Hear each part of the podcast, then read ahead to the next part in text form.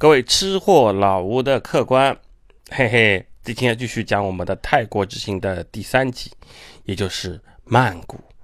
你到泰国，不管你去苏梅，还是普吉，还是芭堤雅，或者是北部的清迈、清莱，或者是苏可泰，啊，或者这些很偏门的地方，比如河岸，有一个城市呢，你是无法避免的，那就是曼谷，因为你从世界各地飞到泰国，航班最多的就一定是落在曼谷，对吧？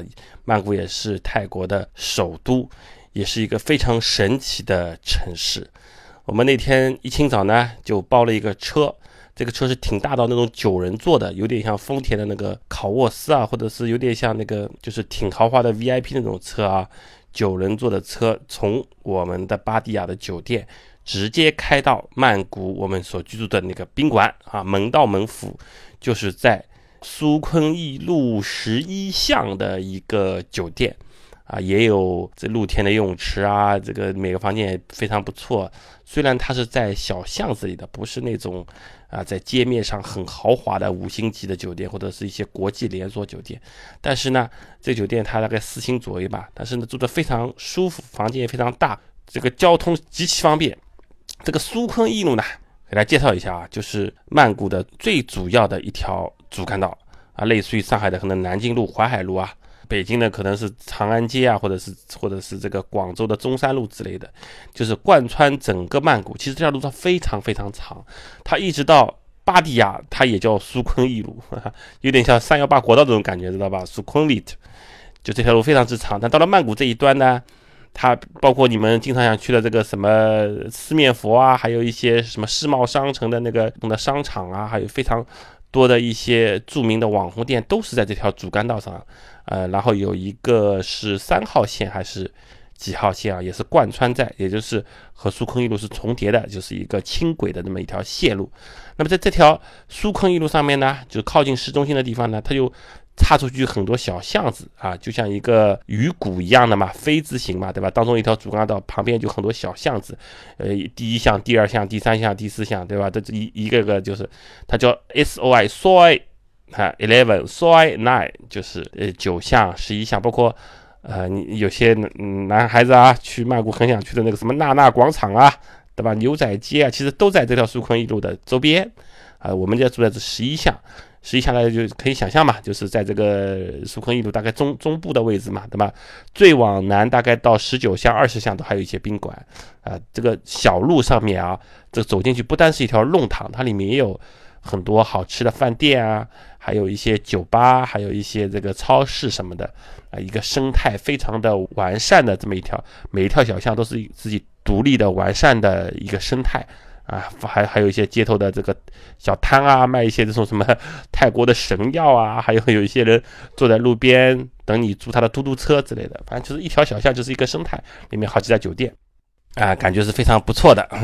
我们就住在十一巷里面的一个一个酒店，然后呢，整个曼谷呢和芭提雅的感觉就完全不一样了。芭提雅到曼谷其实开车也就是两个小时啊，就上上海到苏州差不多。有一点就是像曼谷的后花园一样，因为曼谷毕竟它是一个国际化大都市嘛，有些东西可能就不太方便放的那么开，或者是做的那么的明啊。当当然，虽然曼谷也有很多红灯区，有有有很多红灯街，对吧？但是不像芭提雅这种啊全民狂欢的感觉啊。所以很多曼谷人，就是很多的泰国当地人，他们周末也去芭提雅去疯狂一下，哎，有这种感觉，后花园的感觉。那么曼谷这个城市呢？非常神奇，怎么说呢？它是一个矛盾的综合体啊。如果你在曼谷待的时间长了，你会发现，它这个里面就是这个城市就像野蛮生长出来的一个城市一样，它不像一个很有悠久历史的城市，当中是古城，外面发展成新城了。比如说西安，对吧？城墙里面你不能超过六层楼的，然后城墙外面发展很多高新区。或像巴黎，对吧？市中心你不能有高房子，外面造了很多新的东西，对吧？它不太像这种非常有历史韵味的这种城市，也不像那些新兴城市，就是我这个，呃，一张白纸造起来，然后呢，所有的东西，包括交通啊、城市的呃分工啊，哪些是居住区，哪些是商业区，哪些 CBD，就是很逻辑的、很有规划的把它造成一片一片的那些新城，啊？它也不是这个样子的。它就是有一点这种新旧混居，而且这新旧混居呢，也呃也没有一个明显的界限，它是穿插着来的。就我们把以苏昆一路为例子吧，来来举例子啊，这条街上有最最繁华的、最最豪华的大酒店。五星、六星甚至超六星的这种世界最奢华的酒店，有最最好的商场，那些商场进去啊都非常之漂亮，非常之干净，呃，就是这种员工要比客人还多那种，对吧？非常多的网红店，一杯咖啡几十上百块钱，然后米其林餐厅林立的这种啊一尘不染的大商场啊，也有地铁，也有 Sky Bar，就这种在六十六楼或者八十几楼的大楼顶端有一个露天的酒吧。啊，非常之漂亮，可以俯瞰整个曼谷夜景啊，这些都有。你再多的钱啊，米其林餐厅什么的，你有再多的钱，你在曼谷这些地方消费啊，完全没有问题啊，让你消费到你感觉物有所值的所有的奢华的享受啊，你再多的钱也能花得掉啊。你作为一个你想不沾染这种尘土的人，你就在就就每天出入出入这些地方，你完全觉得它是比得上伦敦、巴黎、纽约、上海的这么一个又干净又豪华的大都市。但是呢。如果你这个在豪华酒店啊下来，你不往前走，你往后走，走进它的后弄堂，或者呢，你在一个一个商场出来啊，你不走它的天桥，你你往下沿着铁路稍微拐一个小弯，你就会发现呢，很多菜市场，很多小店，很多在街边林立的类似于贫民窟样的小房子，对吧？虽然曼谷没有它这个成片的贫民窟，但这种破破烂烂的铁皮啊和毛竹大气的房子。啊，甚至有一些乞丐，有这个味道非常腥臭的一些鱼摊，一些小食饭店，可能三五块钱吃一个盖浇饭的这个地方非常之多啊，鳞次栉比。还有一些晚上大家都平民很喜欢逛的一些这个大的棚就算的夜市。那他并没有把所谓的这个富人区和穷人区分开啊，像印度的这种德里、新德里那种地方啊，他也没有说我好好的规划，至少让他们有一些界限，对吧？好的、坏的、香的、臭的、整齐的、混乱的，有一些界限，他完全没有，他就是完全一种野蛮生长，一个个点，这个大商场、这个大酒店六十几楼旁边可能就是个菜市场。啊，那个四面佛这个呃交通枢纽，你往里走一百米，里面就可能就是一个那暗潮涌动的一个一个红灯区，就就是这么种感觉，就是没有什么大的规划，就大家原来那个是什么样子的就什么样子。啊，我看到有块地挺好，买下来我就造个大高楼。啊，原来旁边的地方我也不去动动它。啊，这个城市当中，在一个。全世界这个首都里面啊，就豪华的大都市里面啊，这个城市中心还有铁路在开的，也也非常少见啊。大家不看到过那个那个呃曼谷很多纪录片的铁路市场嘛，对吧？就是铁路市场，它离的市中心不远的啊，就是在市中心很近的地方。铁路来了，大家把摊摊位拿拿开，对吧？让这个火车以每小时五公里的速度蠕行过这个地方。只要这里火车过去了，所有的摊位又放出来，放在铁轨上，对吧？这个都非常之多，非常之多。所以曼谷就是个非常神奇的地方。你喜欢烟火气，你喜欢看那些丑的、穷的、平民的，你想拍一些这种东西，对吧？或者你想享受奢华生活，就在一步之遥啊！这万丈红尘，从好到坏，从富到穷，啊，从干净到脏，真的全部都是一步之遥，毫无距离。就这样，就像爬山虎和墙壁一样交织在一起啊，不分你我啊，是十分十分神奇。这个曼谷这个地方，你待的时间越久，你越了解它，你越会感觉到这两种东西的纠缠和冲突，而且他们相安无事啊，也没有我嫌弃你，你嫌弃我，对吧？大家都活得挺好啊。这个这个城市的魅力就在一种呃香水和汗水混合的这种混乱的这个迷茫之中啊，让人感受到很有意思，很有意思，和别的很多很多城市都不太一样。啊，我们去了以后呢，就安顿了一下行李，然后就去了非常重要的一个地方，就是四面佛。其实呢，我这个人呢不太相信这些宗教的东西，但是呢，四面佛我是挺喜欢的。为什么呢？它是个欢喜佛。整个泰国，它是它都修的是小乘佛教嘛。前几集我们说过嘛，啊，每个男人你都有机会去做和尚，对吧？你做和尚也不用像在中国或者印度做和尚有那么多的戒律啊，你就是只是这个用身体和心灵嘛去侍奉这个佛几年，然后你我可以吃肉，可以喝酒，对吧？可以干什么都可以啊。你然后你你还俗以后，你娶妻生子啥都不耽误，甚至你就是做一辈子职业和尚，你也可以娶妻生子，非常好。对他们的佛呢，也没有这么离世独居、四大皆空，什么都没有，对吧？其中最典型的就是这个四面佛，这个四面佛大概是全亚洲最有名的佛了吧，对吧？它是一尊欢喜佛啊，它有四个面啊，有一面嘛是拿这个代表钱的，有一面嘛是那权力的，有一面健康的，有一面什么就翻四个面，拿着四种不同的法器。然后呢，你不要以为四面佛是在一个寺庙里面或者什么，它就是在一个十字路口啊，露天的十字路口。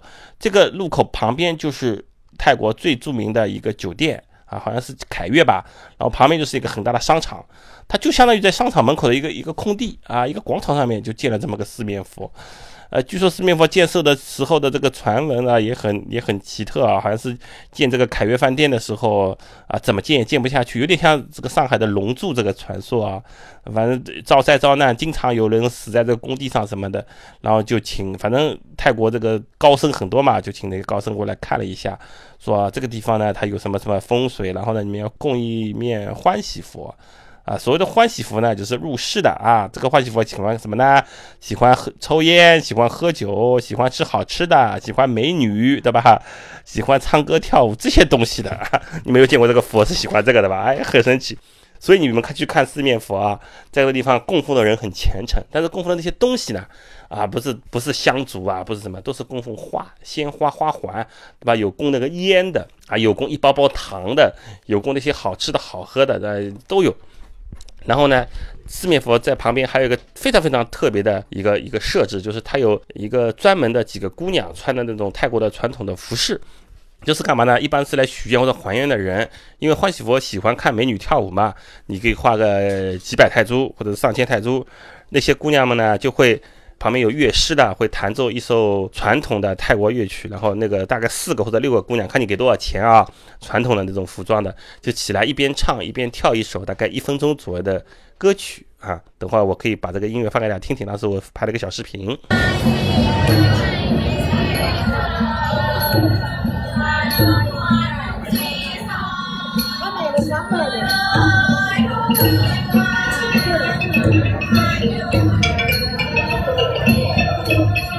啊，非常有意思。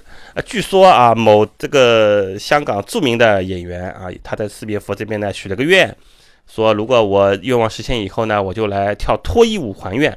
啊，结果这个愿望还真的实现了。结果这个人呢，就把这个街区全部封锁了，然后就是外面反正拿那个布挡起来嘛，还真的跳了脱衣舞啊。这个这个传说很很多了，大家大家去这个香港的网站上一找就找得到了。这个人是谁呢？我就不说了，对吧？这个不是据说，是查有实证的，的确是有这么一个事情的。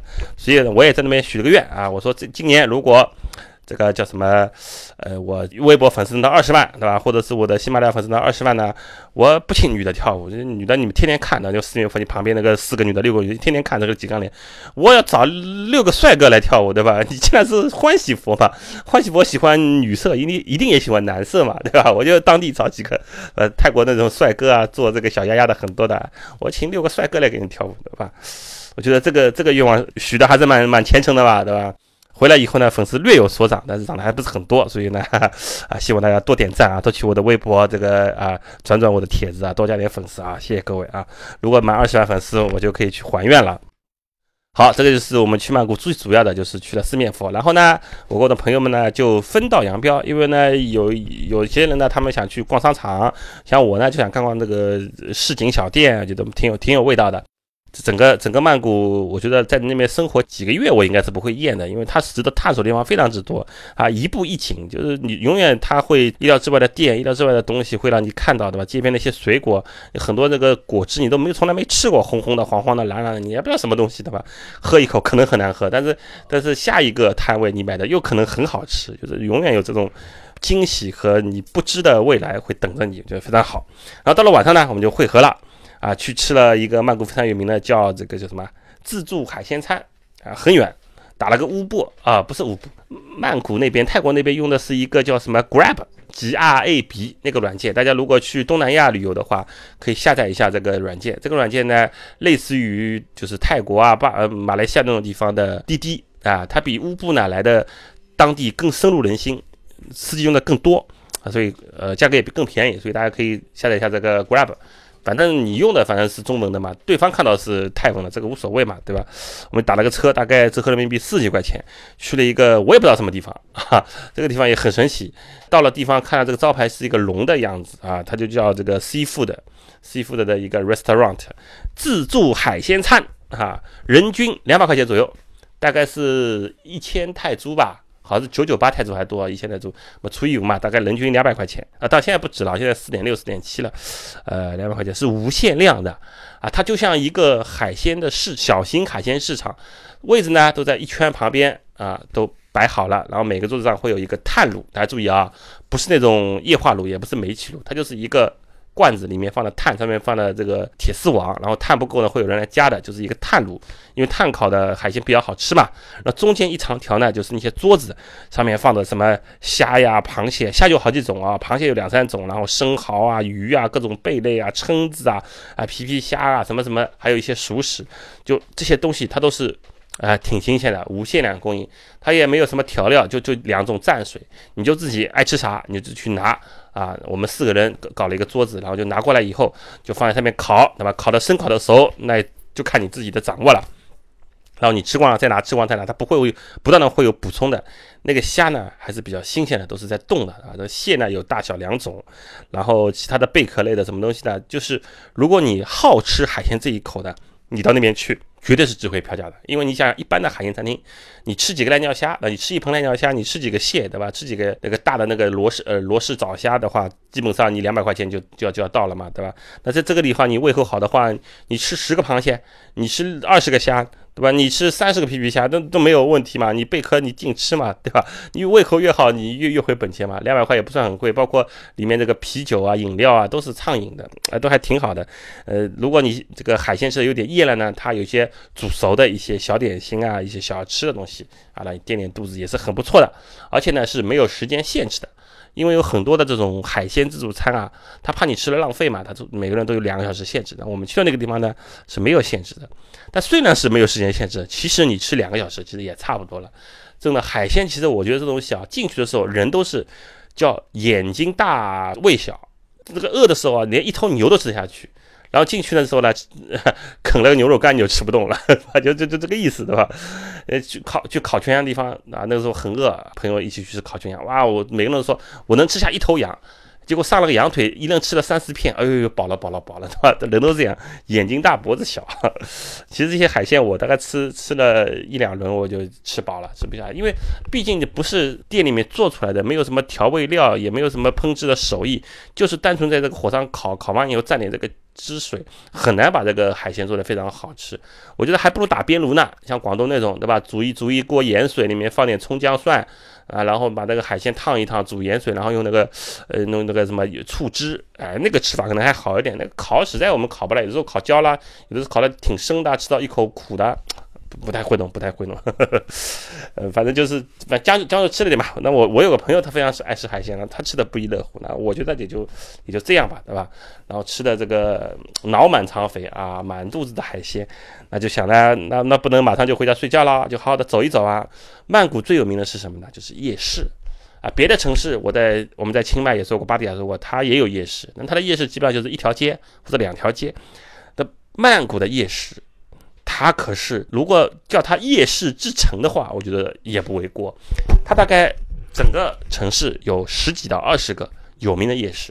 这个还是就是所谓的旅游夜市啊，就是对外开放的，还有一些当地人啊三五成群做的那种小夜市，我们都不算啊。你看有火车夜市，对吧？有席纳林夜市，有恰园恰园就是那个摩天轮那个摩天轮嘛，恰园恰园夜市啊，有河岸夜市，有拉差夜市，有市龙夜市，反正就这个有名的夜市啊，那个那种水岸夜市什么都不说了，反正有很多很多这样的夜市。为什么夜市这么多呢？道理很简单嘛，曼谷是什么地方了，对吧？热带地区啊。白天那么热，谁逛街啊，对吧？除非你逛那些大商场，那大商场就里面东西，我们前面说了，又贵，对吧？又又不是平民所需要的，也也吃的东西也都是饭店，也没有小摊位的啊。那个毕竟是只能满足少数啊上等人的这个需求或者白领的需求。那普通老百姓怎么办呢？白天逛街太热了，到了晚上。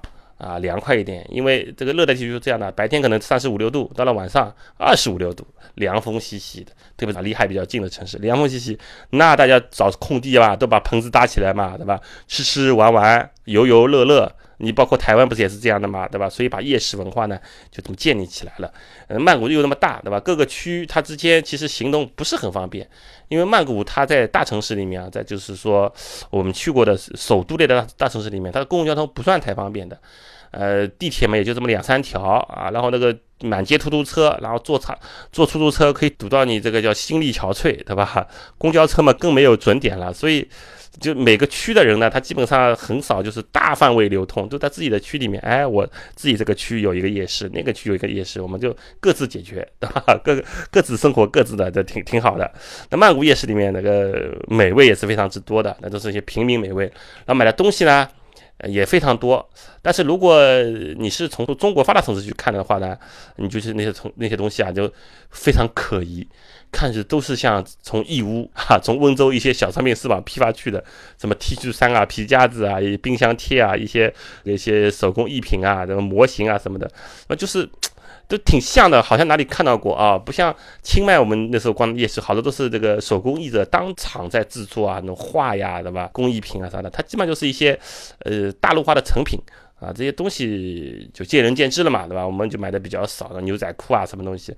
但是一些特产吃的和玩意儿啊，我觉得还是可以的。泰国包啊，什么东西，对吧？这些东西还是可以的。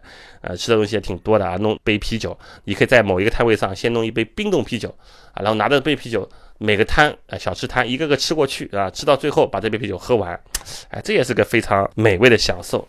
各个夜市有各个夜市不同的风格，像里面比较大的，像那个叫西纳林夜市嘛，还有那个叫什么恰云恰云夜市，它是非常之巨大的，就大到什么程度呢？你们千万不要按照这个台湾的夜市，或者说你什么上海的一条街那种夜市来衡量。它几乎方圆有好几公里啊，你就是从头走到底当中不停歇，大概要走两个小时。就这样巨大的夜市，你几乎你所有的这个娱乐项目在里面，你都可以满足了。那这么个好地方啊，所以它曼谷的夜市呢，我是非常强烈推荐大家逛一逛的啊。大家可以做个功课，看看你住的这个宾馆离哪个夜市比较近啊，晚上去逛一下。呃，包括那些非常著名的大型夜市，到了周六周日，它摊位还会增加，还会增加很多演艺项目，还有很多这种呃试尝试吃的一些东西啊，还有很多街头艺人，那个真的是晚上你在那边泡个三五个小时，我觉得是非常值得了啊，是曼谷的一个重要节目。当然，如果你对这些比较廉价的美食啊没有什么兴趣，你说哎呀这个。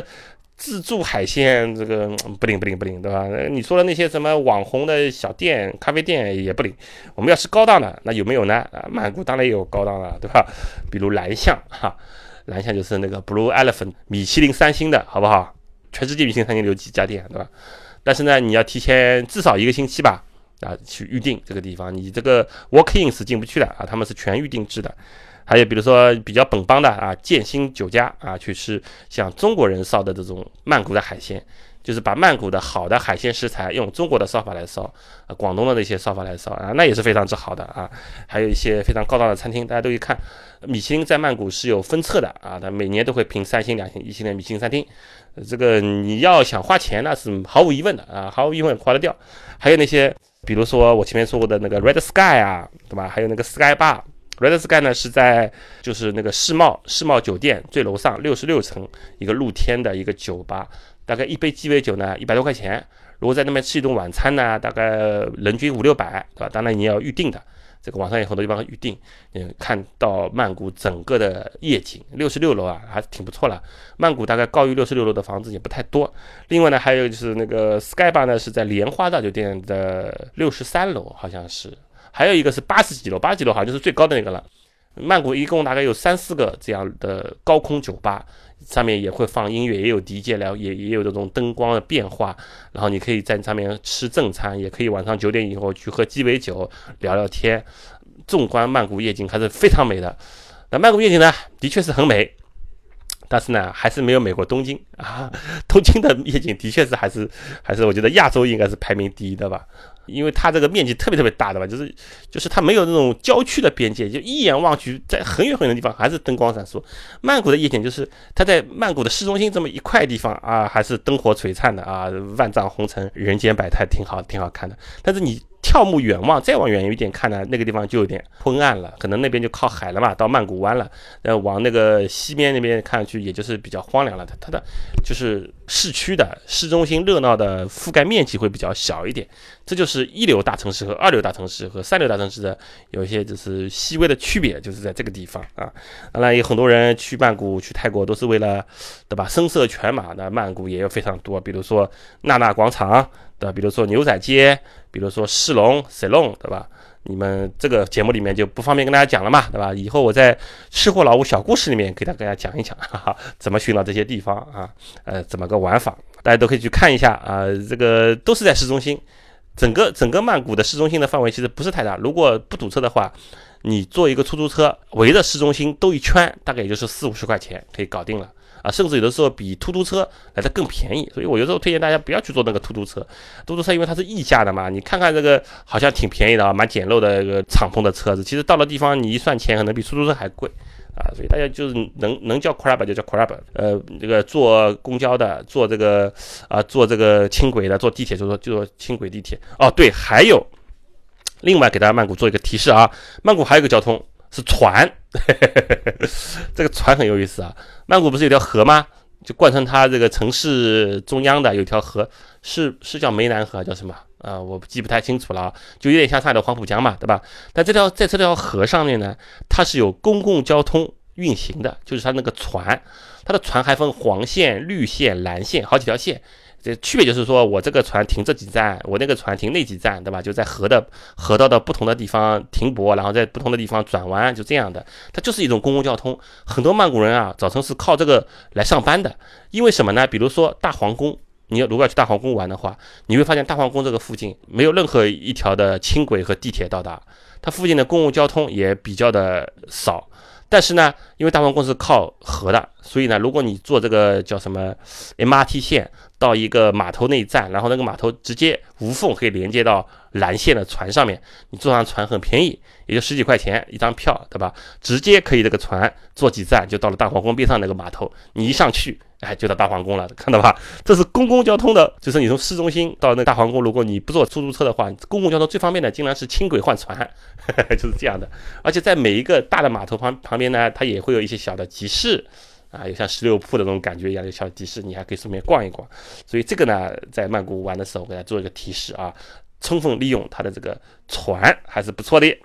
呃，那么我们呢就在曼谷待了两天一夜吧，去逛了前面所说的所有的东西，呃，夜市也逛了，四面佛也参拜了，好吃的好喝的也也也去吃了，然后逛了那二十一 terminal 的那个商场是新开的，里面造的像就像一个呃机场一样，造的像个航站楼一样，里面有很多有意思的小店和一些塑像，还有很好的电影院，还有个几人高的一个奥斯卡的像，对吧？这种也也逛了夜市，我们也逛了，然后。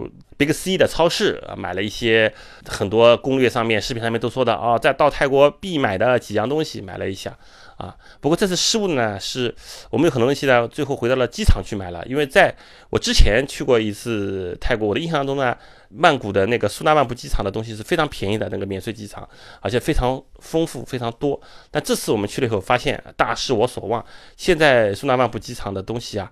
又贵，然后呢，也这个免税的力度也不高，然后呢，品种也没像以前那么丰富，也实实在找不到什么好买的东西。啊所以大家如果想把最后的购物行程留在机场的呢，小朋友呢，我就给大家提示一下，大家还是在市区里面买吧，对吧？到那些大的这个 Big C 的超市或者去一些商场里面买，还是蛮合算的啊。到时候这个呃退个税啥的，还是挺不错的。那曼谷真的，我们这次只匆匆而过嘛，因为只是最后又从曼谷飞回上海而已，所以呢，没有像清迈和巴迪亚玩的那么的透后啊，玩的那么的尽兴啊。我觉得泰国这个国家真的是每个城市有每个城市的风味。啊，每个地方有每个地方值得探索的地方，还有非常非常多的，我觉得我们没有探索到的地方，所以这个国家有可能我未来还会再去，再去一次、两次、三次，不知道吧？看以后的这个情况吧，说不定和这个国家会有一个特别的缘分在嘛。如果万一我到二十万粉丝，我不是还得还个愿嘛，对吧？这不又去了一次嘛？哦，还有一个时事啊，最近的时事，泰国新的国王登基了。啊，前段时间不是他们国道日嘛，就很受爱戴的旧的那个国王不是去世了嘛？好像一个星期还两个星期，什么酒吧都不能开对吧？电视里面都不能放娱乐节目什么的啊，全国绝。现在那个新的皇帝，新的国王不是皇帝啊，新的国王登基了啊，那个那个国王很神奇，年轻时候是个古惑仔，嗯，浑身萌生哈，结过四次婚，然后有很多很多情人。他年轻的时候就就非常混乱了，就没有人会觉得他会继承王位的。但是因为老国王只有这么一个儿子，所以现在他是五十几岁吧，将近六十岁。最近好像稍微稍微安稳一点了。他之前还把他的狗封为什么海军上将之类的，反正就有很多很多的画面新闻。他的他的新闻简直。这个简直是八卦书的一个一个重要题材，对吧？你你出一本八卦书，你天天写他新闻就够了。现在年纪大了嘛，五十几岁了，大概也就安稳下来了。这次呢，他终于继任了泰国的国王。不知道在未来的岁月里面，泰国的这个各种各样的事情会有什么样的改变啊？因为他们的国王还是有那么一点权力的啊，有那么一点这个威信的啊，非常有意思的啊。所以呢，那么这次我们的泰国之行啊，虽然我讲的。拉拉哒哒拉了很长啊，从第一集开始到现在大概我当中拖了两个月吧，那终于把它讲完了啊。接下来再下一期节目呢，我会讲就讲最近去的那个珠海啊、顺德啊那次的旅游，去了主要是以美食为主导的一次游吧。然后我一认识到广东人是多么的能吃，广东人是多么的爱吃，广东是一个多么把生命融在美食里面的一个地方。真的，就像我之前看的一个节目，有一个广东佬说的：“说人生不吃不喝，还不如去死。”好，下一期我给大家给大家讲啊，这个分个两三集给大家讲讲珠海和顺德的奇妙之行啊！欢迎大家多关注我的哔哩哔哩啊，也叫吃我老吴，我的微博也叫吃老吴，让我早日到二十万粉丝，谢谢各位。各位。